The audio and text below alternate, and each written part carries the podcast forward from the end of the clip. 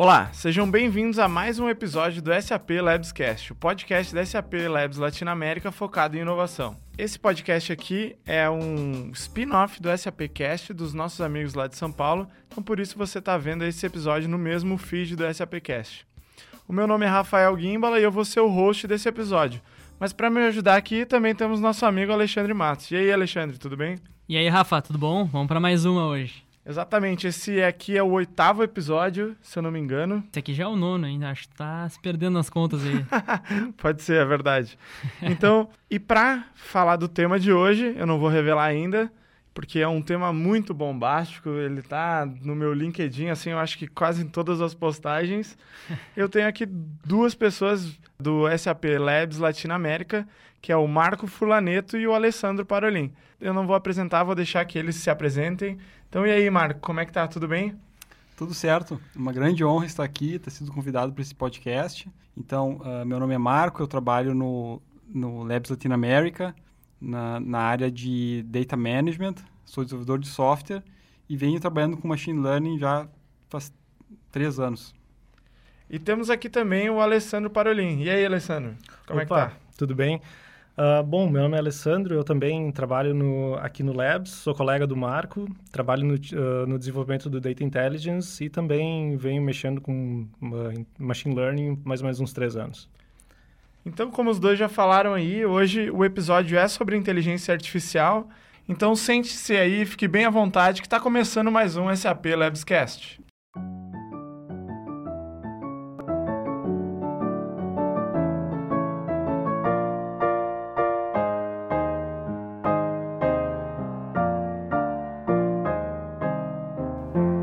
Então, para começar o nosso papo aqui, queria que vocês dois falassem um pouquinho sobre o conceito de inteligência artificial e de machine learning. Porque é um conceito meio. Acho que parece que todo mundo sabe, mas ninguém tem a definição é, correta do que, que é. Porque tem muito misticismo, principalmente hoje em dia, né? Que a gente vê é, muito post na internet, muito filme e tal. Então eu queria que vocês pontuassem bem, assim, é, o conceito dessas, principalmente de é, inteligência artificial, antes da gente começar a falar é, do que, que a gente está fazendo lá no Labs. Então, o microfone de vocês aí, fiquem bem à vontade. Então, o conceito de A pode ser definido como inteligência demonstrada por máquinas. Mas isso é algo muito amplo e algo que, que até me chama a atenção que o que a gente considera IA hoje, provavelmente amanhã e no futuro a gente não vai mais considerar. Então, por exemplo, aplicações que antigamente a gente via como futuristas hoje são realidade. E aplicações que a gente tá, que a IA hoje está buscando, como por exemplo uma inteligência geral que pode aprender, em vez de ter uma IA específica, digamos, visão computacional, ter uma, uma inteligência que consiga uh, se comportar mais como um ser humano, de aprender qualquer coisa. Hoje ainda está sendo buscada, mas talvez no futuro uh, se alcance isso.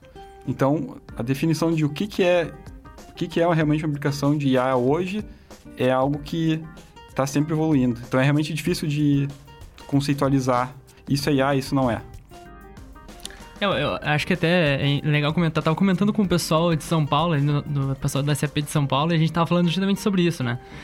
É aquela coisa, principalmente quando a gente fala de uma área de vendas, qualquer coisa é inteligência artificial, né? O cara vai vender um botzinho qualquer ali que considera inteligência artificial e, e acho que essa diferenciação que é importante ter, né? São coisas que hoje a gente ainda não, não tem, assim, tão estabilizadas no nosso dia a dia, né? Uhum. É, eu acho que a IA também, como, assim como o Marco disse, é uma área, ela surgiu acho mais ou menos nos anos 50 e ela, ela teve fases, assim, eu acho que a gente está de novo numa fase, ela tem ondas, inclusive, uhum. muito, muitas vezes é, se fala na literatura, então é, são ondas que é, elas vêm com entusiasmo, porque uma nova técnica surgiu, uma nova, uh, uma nova aplicação, e então parece que aquilo vai resolver vários problemas. Daqui a pouco chega uma, uma decepção, porque se vê as limitações daquela técnica, né? Do, do de até onde a máquina consegue, consegue, chegar naquela determinada aplicação. Lá pelas tantas, a pesquisa avança, surge um novo entusiasmo. Então eu acho que agora, dados os avanços recentes, a gente está vivendo assim mais uma nova fase da IA de entusiasmo, né? E eu acho que também muitas vezes uh, nesse conceito de IAs uh, se usa muito Uh, se confunde um pouquinho uh, o que é IA e o que é machine learning, sabe? Então, eu tenho a impressão que se usa esses termos de uma forma meio intercambiável, Mas uh, na prática, o que a gente acaba fazendo muito e o que a gente vivencia mais é machine learning, que são os algoritmos, as técnicas que a gente usa para uh, resolver os problemas da, da IA, sabe? Não, e até, é, se a gente for pensar, como vocês falaram, né? A IA já tem muito tempo, mas elas, geralmente essas ondas que tu comentou, ela sofre muito com a tecnologia que a gente possui naquela época, né? Então, tipo, a gente já tinha toda aquela ideia, mas a gente não tinha computador nem thread suficiente para tocar o que a gente tem. E a gente está chegando a esse limiar agora de novo, né? Então é bem capaz que a gente chegue daqui para frente e não consiga mais resolver nada que a gente não resolver, não resolvia até esse momento. Então, talvez uma nova onda venha, sei lá, com computador quântico ou com um poder de processamento maior que vai surgir daqui a um tempo. Tomara que seja próximo, né? pra gente não ficar tanto tempo sem. Eu acho que com essa onda também, né, Rafa? Acaba sendo meio natural, assim, essa transformação que acaba vendo quase como uma buzzword, né? Uhum. Acaba entrando naquela, naquela lista de buzzwords que a gente uh, vivencia, assim, dia a dia, né? E até entrando nesse assunto, como é que a gente consegue diferenciar, assim, o que, que é esse hype da inteligência artificial de hoje com as verdadeiras inovações nessa área, né? Eu acho que como toda toda trend uh, que realmente está tá realmente uh, estourando, assim, ou, está tendo uma atenção da mídia, de empresas, de universidades, tem um hype, existe. Tem algo que é realmente simples do, do ponto de vista técnico, mas uh, se vende como, como inteligência artificial, como machine learning, e que, tá, na verdade, se, talvez não seja algo realmente... nada que que seja realmente justificável, assim. Mas, assim, existe o hype, mas existe, sim, as, as grandes inovações dessa nossa última década, assim. Então, avanços na visão computacional, uh, hoje o computador consegue enxergar de uma forma que não, não conseguia há, há 10 anos atrás, por exemplo. Avanços na, na linguagem natural, a gente, o computador consegue uh, interpretar texto, responder perguntas, uh, isso tudo ocasionou toda uma, uma gama de aplicações, por exemplo, de chatbots, que, que hoje é possível. Inclusive, uh, interface uh, de speech recognition, por exemplo, aplicações de speech recognition melhoraram muito. não sei se vocês se lembram, há 10 anos atrás, tentar falar com o celular era algo uh, muito difícil, assim, é, até praticamente não, não se conseguia fazer isso. E hoje é muito mais confiável. Então, esses grandes avanços são devidos a, não exclusivamente, mas ah, grande parte aos, a, aos avanços em machine learning, em IA. Então, tem um hype, mas eu acredito que é, uh, tem muito potencial e, e tem todo uma, um, um, mercado a ser explorado, uh, produtos, uh, a própria aplicações que podem ser feitas usando isso. Então tem um potencial enorme. Eu acredito nisso. Uhum.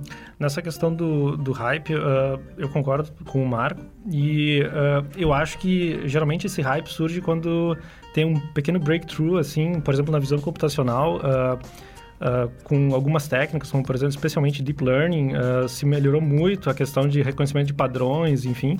E, mas daí eu, eu, sinto um pouco que às vezes até na mídia acontece que, ok, agora isso vai resolver todos os problemas. Mas não, to, assim como qualquer técnica, ela tem suas limitações. Então, Uh, acho que é comum esse hype acontecer, não só em IA, acontece em várias áreas de, da computação, muitas vezes não só na computação, né, em outras áreas também. Uh, mas, uh, em geral, eu vejo, pelo menos o que eu vejo na minha experiência, é que as técnicas elas têm uma aplicabilidade muito boa em algumas, alguns determinados escopos, e em algumas outras aí elas não vão sair muito bem. Então, é, esse é o cuidado que eu teria quando a gente fala no hype. Verificar qual é a aplicabilidade de uma determinada técnica quando a gente está falando em IA, sabe? Bom, pessoal, então se você pudesse falar um pouquinho, uh, onde é que vocês estão trabalhando hoje no Data Intelligence? Bom, uh, hoje, tanto eu como o Marco, a gente está no mesmo time. Uh, internamente a gente chama de Odin, uh, deus da guerra, né? Uh, nome interessante, né? Deve ter um motivo, né? Bem pertinente. Pois é, eu, eu, pra ser sincero, não sei qual é a razão do nome, mas é, é legal. E a gente trabalha na, na integração de, de técnicas de machine learning com a plataforma do Data Intelligence. Então, hoje, especificamente, por exemplo, a gente está trabalhando em, na integração de bibliotecas de machine learning do HANA com a nossa plataforma. e o Data Intelligence é uma plataforma de integração de dados, uh, dados que podem vir de sistemas distintos, para extrair valor desses dados. Então, é, é uma plataforma que tu pode unir dados uh, dos sistemas SAP, dados de, de outros sistemas e aplicar, por exemplo, criar modelos de machine learning, treinar modelos, inclusive fazer todo o life cycle, a gerência do life cycle desse modelo, botar em produção, digamos assim. Que é um desafio quando se trabalha com machine learning, porque geralmente quando, quando tu quando se trabalha com machine learning, começa com uma prova de conceito, uma POC, e, e transformar uma POC num, num, produto, ou parte de um produto, é, é, geralmente um desafio. E o Data Intelligence, ele traz algumas ferramentas que auxiliam a esse processo. E é, vocês trabalham com muitos dados, né? Então, é só para a gente pontuar, assim, é manipulação de dados, mas não é um banco de dados comum, é um monte de banco de dados, é informação de fora. Então é manipulação de dados pesados mesmo. Como é que vocês. É, porque uma coisa é programar, tu pensar nos dados que estão correndo ali na tua aplicação, dos que tu é, instanciou, ou, mas como é que é trabalhar com um volume gigantesco, assim? Toda hora tu tem que pensar, meu Deus, isso aqui vai explodir. Não, isso aqui vai explodir. Como é que é trabalhar é, continuamente com, esse, com essa coisa na cabeça? É, uma coisa que a gente sempre tem que ter em mente quando a gente está desenvolvendo é o, que muito se fala hoje na, na escalabilidade, né? Então, uh, o, o, Data Intelligence, ele já foi, é uma plataforma que já foi pensada desde o começo em ser escalável. Então, ela é toda desenvolvida em cima de Kubernetes, que é uma era do Google agora, eu acho que é... Uh, open source. É open source, né? E Uh, essa plataforma ela basicamente gerencia uh, containers distribuídos em clusters. Então, o Data Intelligence ele já nasceu pensando em estar tá distribuído num, em clusters com diversos nodos, com processamento altamente distribuído. Então, isso até facilita um pouquinho para a gente, porque como a gente está desenvolvendo na camada, digamos, mais uma, no nível da aplicação, uh, facilita uh, na questão de que a gente não tem que se preocupar tanto com isso, apesar de sempre tem que ter isso em mente, né, quando a gente desenvolve mas uh, o Data Intelligence, a, a, infraestrutura dele já, já facilita bastante isso para a gente. É, eu, eu, também me lembro, eu acho que eu até já vi alguma apresentação é, do time de vocês. Eu queria que vocês comentassem alguns dos projetos que vocês fizeram no Labs e algumas coisas que vocês aplicaram de inteligência artificial e machine learning. Eu sei que tem alguns exemplos, eu acho que eu vi uma vez um do Twitter. É, eu queria que vocês falassem um pouquinho dessas, desses projetos que vocês fizeram. Uh, eu tive a oportunidade de trabalhar em diversos projetos uh, que aplicavam machine learning no Labs. Uh, no ano passado no ano retrasado eu trabalhei numa solução chamada Lotto Action, que, que é uma solução bem interessante, que nasceu como uma, uma ferramenta da SAP para se manter a par das mudanças legais, de mudança em legislação. Então foi bem interessante ter, ter trabalhado nesse projeto. Também trabalhei em POCs do Labs, uh, com com machine learning, por exemplo, com aplicações de prevenção de incêndio para uh, ah, uma rede de, de fast foods, isso foi bem interessante. E também trabalhei como, digamos assim, como coach de outros, outros colegas que estavam fazendo POCs, no Zinux, por exemplo. Então, isso também é interessante no, no, como motivação de trabalhar num, num projeto de inovação é tu poder ter a oportunidade de aplicar essas técnicas. Então, por exemplo, tu, tu pode aplicar, tentar aplicar machine learning não necessariamente sendo tendo um, um, requisito que um requisito fechado. Então, o escopo é mais aberto. Então, num, num, num desses projetos do Labs, é, esses projetos do Labs dão essa oportunidade de, de aplicar, aplicar machine learning e, e aprender. É, eu trabalhei em alguns projetos também. Uh, num produto, anti, uh, num time antigo que eu trabalhava, uh, que era um produto voltado para agricultura, que agora foi descontinuado, uh, a gente tinha umas POCs com alguns clientes. Então, num deles foi, foi um caso bem interessante, que foi apresentado, inclusive, em diversos eventos dentro da SAP, que o cliente eles, é um grande produtor de palmeiras e eles tinham um grande problema, que era a detecção de na verdade, fazer o rastreamento de como a palmeira estava se desenvolvendo. Então, essas palmeiras, eles tinham um grande problema que elas levam em torno de uns 5 anos para se tornarem produtivas e eles conseguirem extrair o óleo delas. E as, as áreas que eles tinham eram muito, muito vastas, então eles tinham essa dificuldade de fazer esse tracking. Então, a gente conseguiu fazer uma, uma POC em que uh, o cliente ele tinha acesso a drones, então eles voavam com drones sobre a plantação, coletando diversas fotos essas fotos elas foram juntadas então uh, e transformadas num formato chamado WMS, que é similar ao que a gente uh, vê no Google Maps, por exemplo, que a gente vai navegando conforme dá zoom, ela parece que as fotos se dividem e vão ficando com uma resolução mais alta. E e, a, e, em cima dessas fotos a gente conseguiu uh, extrair características, então fazendo um processamento de imagem e uh, aplicando um modelo de machine learning. Na época também foi usado uma rede neural profunda, as Deep Neural Networks, a gente conseguia identificar onde é que estavam essas palmeiras e inferir alguns dados sobre a saúde delas. Então, uh, de uma forma totalmente automatizada, a gente conseguiu integrar isso na aplicação. Ficou, foi uma experiência bem legal.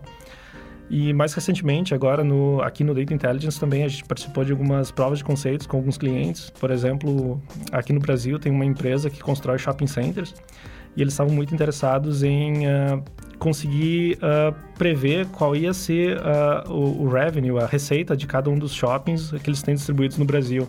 Então a gente conseguiu trazer esses dados que eles tinham, que eram os dados das vendas dos últimos quatro anos, e a, até uh, juntar esses dados com outras, outras fontes, como por exemplo. Uh, como é que estava o estacionamento, eles têm esses dados de sensores no estacionamento, como é que estava o estacionamento naquele dia, uh, enfim, a previsão do tempo. Então, muitas vezes os dados Nesse caso, eram dados todos estruturados, mas às vezes nem são estruturados, a gente consegue juntar isso e também a gente conseguiu fazer um modelo para tentar fazer essa, essa previsão, tudo no próprio Data Intelligence, com uh, gerenciando esse life cycle do modelo, como o Marco comentou antes. Foi uma experiência bem interessante. Só uma curiosidade, quando foi lançado o modelo das Palmeiras lá, porque foi lançado no TechEd de 2017, eu estava na terceira fila em Las Vegas lá assistindo enquanto foi lançado. E eu já sabia que é, vocês tinham participado aqui do projeto. Vai, eu fiquei pensando, vá, os caras do Leves lá devem estar assistindo, porque passou, passa ao vivo, né, pro pessoal Sim. interno. E quem quiser dar uma olhada nisso, tem vídeos é, é, até o ele tava. O apresentador tava vestido de Star Trek, tinha uma nave e tal. Foi o Bjorn, Bjorn Foi o Bjorn, isso. isso. E eu tava junto, depois eu tirei uma foto tirei uma foto na nave também. eu tenho essa foto. Uhum, mas eu fiquei muito orgulhoso, pensando, bah, olha só o projeto dos caras aqui e tal. Que legal. Foi muito legal mesmo. Também eu acho que a gente pode falar, é, muita gente aqui escuta o podcast, é, é estudante, tá querendo aprender e tal. Então, é, tenho certeza que como vocês estudam muito essa parte, vocês têm que continuar estudando, né? Porque é uma área que surge muita coisa nova. Então, se vocês é, pudessem indicar alguns treinamentos, algumas coisas, é, fiquem à vontade aí também. Para quem, uh, quem é da SAP, a gente a gente provê treinamentos de Data Science, uh, que é, é em Classroom, que é em sala de aula, uh, aqui no Labs. A gente, a gente, é um dos instrutores da, da SAP de curso de Data Science introdutórios. Inclusive, ano passado, a gente deu dois treinamentos na, na, na América do Norte, foi bem interessante. Um em Pittsburgh e um no Canadá. E que foi a semana toda o treinamento, cada um, então foi bem legal. Uh, então, como dica, assim, uh, tem muito material online, tem muitos cursos online que são gratuitos, tem uns que não são gratuitos, mas que são acessíveis. Uh, tem treinamentos SAP online também pelo OpenSAP, que tem, tem conteúdo de Machine Learning, AI, tem também a questão de conteúdo de, de IA, AI uh, não técnico, voltado mais para o mindset ou para o negócio, para entender entender conceitualmente como funciona. E de plataformas abertas, uh, abertas, de plataformas, uh, outras plataformas, uh, Coursera tem muitos cursos de várias universidades, tem bastante conteúdo e, e, bom, daí tem o Dast, tem diversas, tem fontes tem muito material. Uma, uma outra fonte é o. A, nós da SAP a gente tem acesso ao linda.com, que eu acho que é do LinkedIn. Então, para a gente é gratuito. Então, tem bastante curso lá também que é interessante. Eu acho que é bacana comentar também como é que vocês chegaram nessa área, assim, como é que foi? Vocês sempre trabalharam com isso, do nada bateu na telha, como é que foi isso aí? Porque o pessoal que tá, que tá estudando também, às vezes não tem um curso específico disso, né? Mas quer começar a aprender mais. Então, acho que pra inspirar eles, como é que, como é que surgiu isso aí na vida de vocês? Bom, para mim foi... Uh, eu, come, eu, comecei com uma... Uh, experimentar a parte de IA na, na, na, na faculdade mesmo, né? Então, uh, na minha graduação, o meu TCC foi focado nisso. Foi um modelo para prever se uma lesão de pele ia ser, seria um, poderia virar um melanoma ou não, com base na, na imagem. E desde então eu sempre gostei bastante da área. Meu mestrado também foi, foi focado nisso. Uh, e quando eu entrei na SAP, isso foi. Eu tô na SAP faz 10 anos, já sou meio velho ali. Uh, velho, eu, não, experiente, experiente, né? Experiente, ok, boa, gostei. Uh, na, quando eu entrei na SAP ainda não era um hype tão grande na, na, na indústria, era algo mais acadêmico ainda, sabe? Uhum. Ou empresas muito focadas nessa área. Então, na, na parte profissional eu consegui ter mais contato com isso há uns quatro anos dentro da SAP e desde então também estou sempre perseguindo isso, sempre que tem projetos, uh, tento buscar. Tem bastante coisa acontecendo na SAP, então uh, a gente também tem, uh, tem uma iniciativa agora que o Marco e, e, um outro colega, o Mikael, que começaram, né? E agora ganhou uma atração bem legal, que é o AI COE, que a gente tem um grupo no Slack, Uh, tem bastante pessoas lá, uh, que a, é a, ideia é fomentar uh, esse desenvolvimento de, do conhecimento de inteligência artificial e machine learning dentro do Labs. Então, quem tem interesse pode entrar lá no canal, no AICOE, é aberto, tá no, no workspace do Labs. lá também tem, a gente procura fazer sessões durante o ano sobre tópicos. Quem quiser apresentar algo interessante que vem trabalhando na, nessa área, seja técnico ou não técnico, é muito bem-vindo. Então, uh, uh, ali também é um, é um lugar legal para quem quiser começar e ter ideias de projetos, né, que que estão acontecendo e que uh, as pessoas podem entrar e participar e para começar a aprender, sabe? Colocar a mão na massa ainda é uma das melhores formas de aprender, sabe? Ah, legal. Eu eu tive o primeiro contato com machine learning num projeto de inovação do Labs. Uh, era aplicação a gente tinha que conseguir prever uma demanda de, de água, de consumo de água, e durante o projeto a gente não tinha noção de como a gente ia fazer isso. E daí uma das ideias foi usar machine learning, e eu me lembro de ter usado uma, uma rede neural no HANA, que, e os resultados foram, foram para não dizer chocantes, foram, foram espetaculares, assim, para os resultados que a gente estava tendo sem machine learning, comparado com machine learning, foi algo sensacional, assim. E é ali que eu realmente vi o potencial da tecnologia. E daí, a partir dali, eu comecei a estudar, uh, tive que estudar, tive que retomar bastante uh, conteúdo teórico. Eu, eu me lembro de até ter feito um curso, dois, não, é, dois cursos no Coursera sobre matemática pura, assim, porque já faz muitos anos que eu me formei e tive que retomar cálculo para conseguir ter uma base um pouco mais teórica, assim, apesar de não ter não ter uma base teórica uh, a nível, a nível acadêmico, mas uh, eh, para entender os algoritmos tem, tem que ter uma certa base matemática. E, e depois ali uh, continuei estudando, uh, fazendo esses cursos online e tive a oportunidade de trabalhar nesse AP daí em projetos full time daí com que envolviam machine learning. Então a, a dica que eu dou para quem quer começar é eu acho que depende daí do objetivo do, de cada um, se quer ser um desenvolvedor de machine learning, ou se quer, aliás, quer ser um desenvolvedor que aplica machine learning, ou se tu quer ser um data science, ou se tu quer pelo, pelo menos ter uma noção de o que tu pode fazer, tu pode até não ser um desenvolvedor, mas o, o que, que soluções que AI pode resolver. Isso também foi um dos focos do nosso grupo ali, do AI COI, é trazer para o público não técnico uh, quais são as possibilidades que essa tecnologia possibilita. Até porque daí eles não ficam vendendo as coisas imaginárias, né? Se eles conhecem o foco do que realmente faz o negócio, é muito mais fácil para eles oferecerem também para os clientes e para as outras pessoas é, onde que realmente funciona, né? Porque a gente tem muitos casos que funcionam e também muitos casos que Sim. uma programação normal funciona. Então não precisa. É, a gente fala tirar no mosquito com um canhão, né? Então, eu acho que isso é importante também. É, e a ideia também desse, dessa iniciativa é, é trazer para as pessoas, uh, em, pra, em geral, que têm interesse, a conseguir identificar oportunidades. Às vezes, no teu time, no teu dia a dia, tu conseguir ver, ah, isso aqui pode ser uma aplicação nova de Machine Learning, de AI. Esse tipo de, de awareness, de consciência que a gente queria conseguir trazer.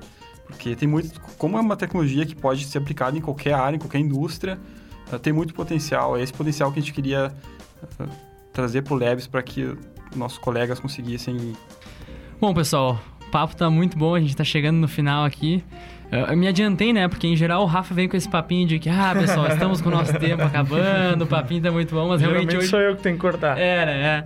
Mas hoje realmente o papo foi bom, acho que foram, foram conhecimentos que o pessoal em geral ouve dessas buzzwords, mas não sabe realmente o que é, e deu pra, deu pra ter uma noção. Eu falo por mim mesmo, né? Porque eu sou não técnico e não conheço muito bem assim, mas deu pra ter uma noção. Mas, mas queria que você falasse, então, pra, pra gente ir se direcionando ao fim aqui, Quais são, quais são as tendências da inteligência artificial para esse ano que está começando agora? Bom, uh, do que eu tenho visto, eu acho que uma, o que tá, vai se focar bastante nesse ano é no que, no que se chama de explicabilidade de modelos. Uh, mais do que tentar aumentar a acurácia ou a precisão de um modelo em, sei lá, 1% ou meio por cento, uh, o pessoal, as empresas pelo menos, estão buscando muito tentar explicar o porquê, entender o porquê que quando eu treino um modelo, eu aplico, eu uso ele na minha aplicação e ele me dá uma determinada previsão ou toma uma determinada decisão, por que, que ele tomou aquela decisão. Então, uh, isso pode ser bem importante uh, em, por exemplo, digamos que uma, tem uma empresa que é uma seguradora e ela usa um modelo para prever o quanto que tu vai pagar de seguro com base em como tu dirigiu no ano passado ou como que tu, uh, enfim, do teu perfil. Uh, e aí tu vai chegar com esse valor para o teu cliente, tu tem que explicar isso para ele de alguma forma, sabe? Então, uh, ou muitas vezes internamente, em algum projeto da empresa, uh, um data scientist ou os desenvolvedores fazem um projeto e tem que vender isso para gerência interna, para higher management, para conseguir ter funding para executar o projeto. e quanto mais complexo esse modelo, mais difícil é explicar ele. Redes neurais são bem difíceis de explicarem por que, que elas estão tomando determinada decisão, apesar de elas terem uma precisão muito boa em geral. Então, eu acho que é algo que vai ser focado bastante nesse ano. Uh, e uma outra tendência que eu acho que está vindo é a questão de dados. Então, em geral, para gerar modelos, a gente precisa de bastante dados. Dados de qualidade, não só quantidade, né, mas qualidade também. Sem isso, não adianta ter o melhor algoritmo que ele não vai fazer mágica. Mas hoje em dia, hoje uma das grandes, agora o novo hype né, dentro da área de inteligência artificial machine learning é reinforcement learning, que é aprendizado por reforço, que é uma técnica que não precisa de dados para o modelo aprender. Então ele é, é, bem inspirado como a gente aprende no dia a dia, fazendo e errando. Então quando a gente erra, a gente aprende que não tem que fazer daquele jeito.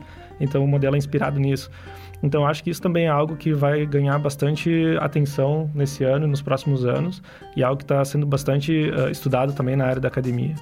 Uh, eu, eu, vejo esses dois focos para 2020 e nos próximos anos. Até porque, né, eh, a gente chama que a máquina é inteligente, mas eu preciso mostrar 10 mil fotos para ela aprender. Se eu mostro para uma criança 3, ela aprende. Exatamente, exatamente.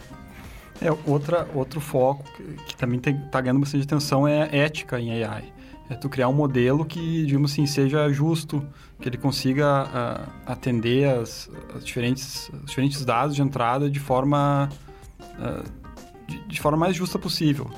Ou, digamos, tu tem uma IA para contratação uh, e tu quer, que, tu quer que, ela, que ela responda, que ela avalie, digamos, tem uma IA para verificar currículos. Então, tu quer que ela verifique o currículo de forma justa para todas as pessoas, não com uma tendência para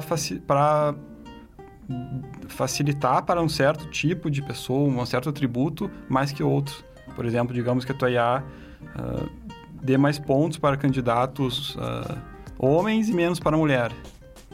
E daí, digamos, isso é algo que, que tu quer evitar. Mas, por exemplo, uh, muitos desses modelos, eles são baseados no conjunto de dados. Então isso é um, é um, desafio, porque às vezes os dados eles não têm a representatividade uh, do de, total da, de uma sociedade. Então, em linhas gerais, essa questão da ética de modelo ser justo também está de acordo um pouco com explicabilidade dos modelos que a gente comentou. tá, tá alinhado com isso, assim, no momento que tu consegue explicar o modelo, também tu consegue ter uma, uma noção se ele, é, ele vai ser fair ou não, se ele vai ser ético. A questão da ética também se estende na, uh, nas IAs que geram conteúdos. Hoje tem, por exemplo, aplicações que conseguem gerar texto fake, uh, gerar rostos fake, gerar vídeos de uma forma muito realista. Então, uh, o uso dessas aplicações uh, tem que ser tem que ter cuidado para não ser usadas por com a fé, por exemplo. Porque é uma tecnologia muito poderosa. Tu pode, por exemplo, gerar tua, gerar tua própria voz falando uma, algo que tu não, não, não falou. É, tem um vídeo do Barack Obama, né? Fake, uhum. que eles mostraram que ele nunca falou aquilo, só foi machine learning e IA fazendo, aprendendo como ele fala e tal, e daí eles conseguiram gerar um... Eu vi também um artigo esses dias sobre IA, que quem fez o abstract do artigo foi o próprio algoritmo. Uhum. Então, tem uhum. algumas coisas aí que tem que Sim. tomar cuidado mesmo. Então é isso. Eu queria agradecer muito o Marco e o Alessandro. Muito obrigado por participarem do podcast. Alexandre, os últimos recados. Então, sigam o nosso Instagram, o SAP Labs LA, SAP Labs Latin America, para acompanhar tudo que está rolando aqui no nosso Labs, aqui de São Leopoldo. E também acho que vai colocar, né, Rafa, aqui na nossa descrição do vídeo, os nossos LinkedIns e redes sociais. Então, quem quiser acompanhar não só a mim e o Rafa, mas também o Alessandro e o Marco, podem acompanhar ali, mandar mensagem, também sugestões ou dúvidas, podem se conectar aí com a gente. É isso aí, muito obrigado a todos que escutaram até agora e até o próximo SAP Labscast. Valeu!